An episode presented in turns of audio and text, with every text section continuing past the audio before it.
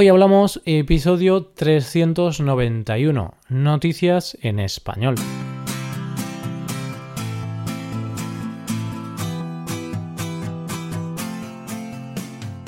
Bienvenido a Hoy Hablamos, el podcast para aprender español cada día. Ya lo sabes, publicamos nuestro podcast de lunes a viernes. Puedes escucharlo en iTunes, en Android o en nuestra página web. Tienes disponible la transcripción de este episodio y una hoja de trabajo en PDF con ejercicios y explicaciones de vocabulario y expresiones. Este contenido solo está disponible para suscriptores premium. Hazte suscriptor premium en hoyhablamos.com. Hola, ¿qué tal queridos oyentes? Espero que estéis todos muy bien. Hoy volvemos un jueves más con noticias en español. Ya sabes que todos los jueves hablamos de varias noticias que nos han parecido destacables. Hoy, primero, hablaremos de un hombre que ha decidido cambiar su género legalmente para poder ahorrar en el seguro de su coche.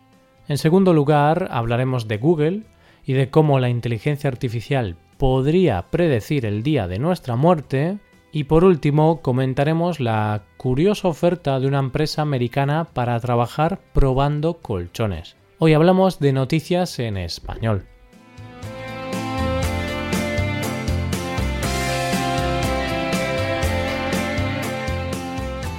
Comenzamos con una noticia que sorprende sorprende porque la gente está dispuesta a hacer casi cualquier cosa con tal de ahorrar un poco de dinero. Este es el caso de un joven de Canadá, de 23 años, que ha decidido cambiarse de género legalmente. Esto podría sonar normal. Hay muchas personas que no se sienten identificadas con su género y sienten que son hombres o mujeres. Pero el caso de este chico es distinto porque su cambio de género ha sido por motivos económicos, no por conciencia de género. En Canadá, debido a que los hombres menores de 25 años tienen una probabilidad más alta de sufrir accidentes que las mujeres, la póliza del seguro para el sexo masculino es bastante más cara.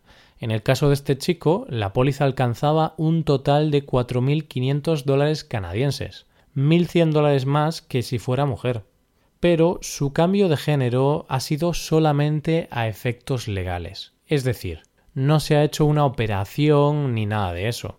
Simplemente ahora en su certificado de nacimiento pone que su sexo es femenino. Según afirma el protagonista de esta historia, el proceso fue muy simple y sencillo. Solamente tuvo que acudir a su médico y pedir un certificado que validase su cambio legal de sexo.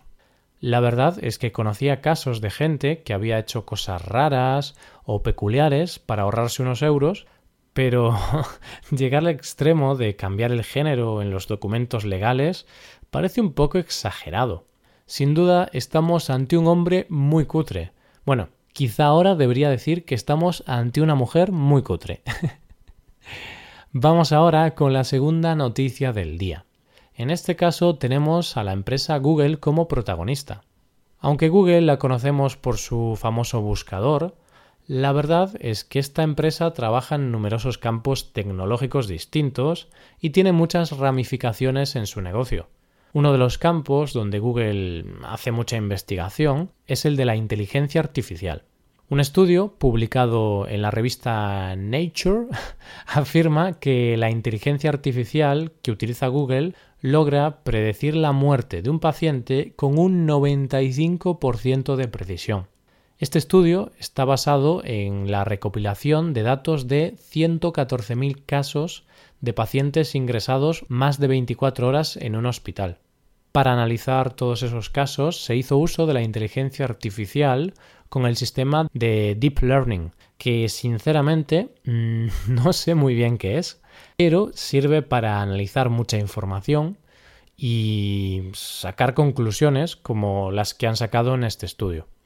Y este sistema no solo ha predicho la posible muerte de los pacientes con bastante exactitud, sino que también ha sido capaz de catalogar informaciones antiguas de informes médicos en formato PDF y también apuntes escritos a mano e incluso poco comprensibles, porque ya sabemos cómo es la letra de los médicos, ¿no?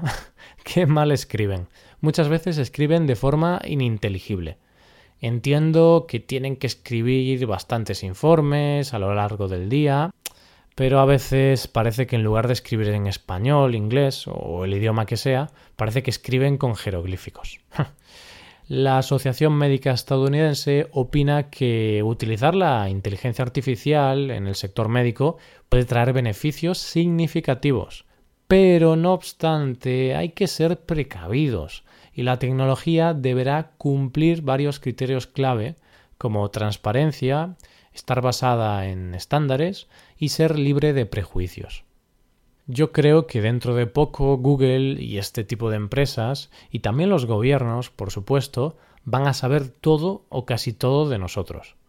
Por un lado mm, es algo bueno porque nos permitirá recibir servicios y productos personalizados, tener mejores diagnósticos médicos, más seguridad y un sinfín de beneficios. Pero, como todo en la vida, tiene su parte oscura y es que estamos en la época de la historia en la que las empresas y gobiernos tienen mayor control sobre nuestros datos y sobre nosotros. Y no quiero ser magufo, pero esto podría ser peligroso.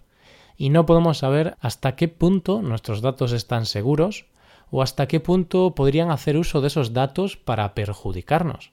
Porque ahora en la mayoría de países tenemos gobiernos democráticos, pero ¿Qué pasaría si empezasen a proliferar gobiernos más autoritarios o dictaduras? bueno, bueno, me estoy montando una teoría conspiranoica aquí.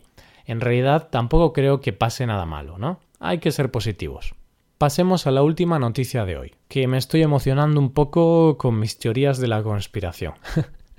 la última de las noticias que tenemos para hoy nos dice que una empresa estadounidense, Mattress Firm, está buscando personas para probar sus colchones.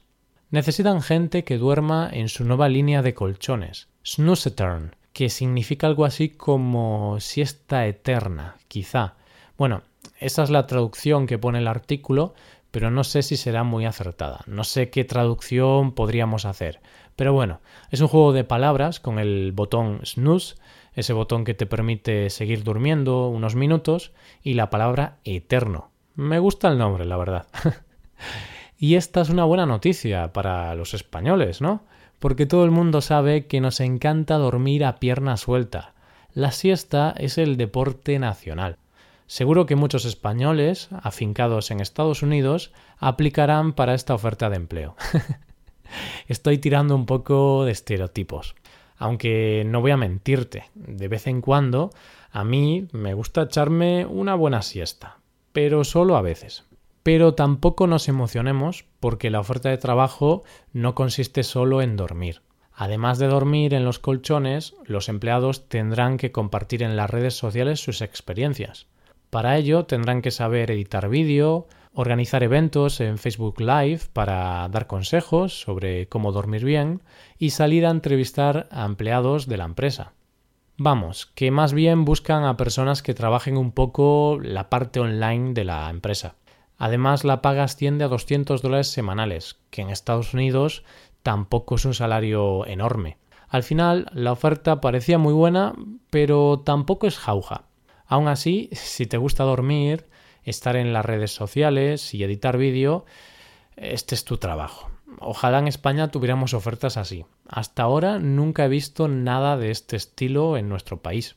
Y con esto llegamos al final del episodio. Te recuerdo que en nuestra web puedes mejorar tu español de distintas maneras. Por un lado, puedes hacer clases por Skype con profesores certificados y nativos de España. Y por otro lado, puedes hacerte suscriptor premium para poder acceder a la transcripción y a una hoja de trabajo con cada episodio del podcast. Todo esto lo tienes en hoyhablamos.com.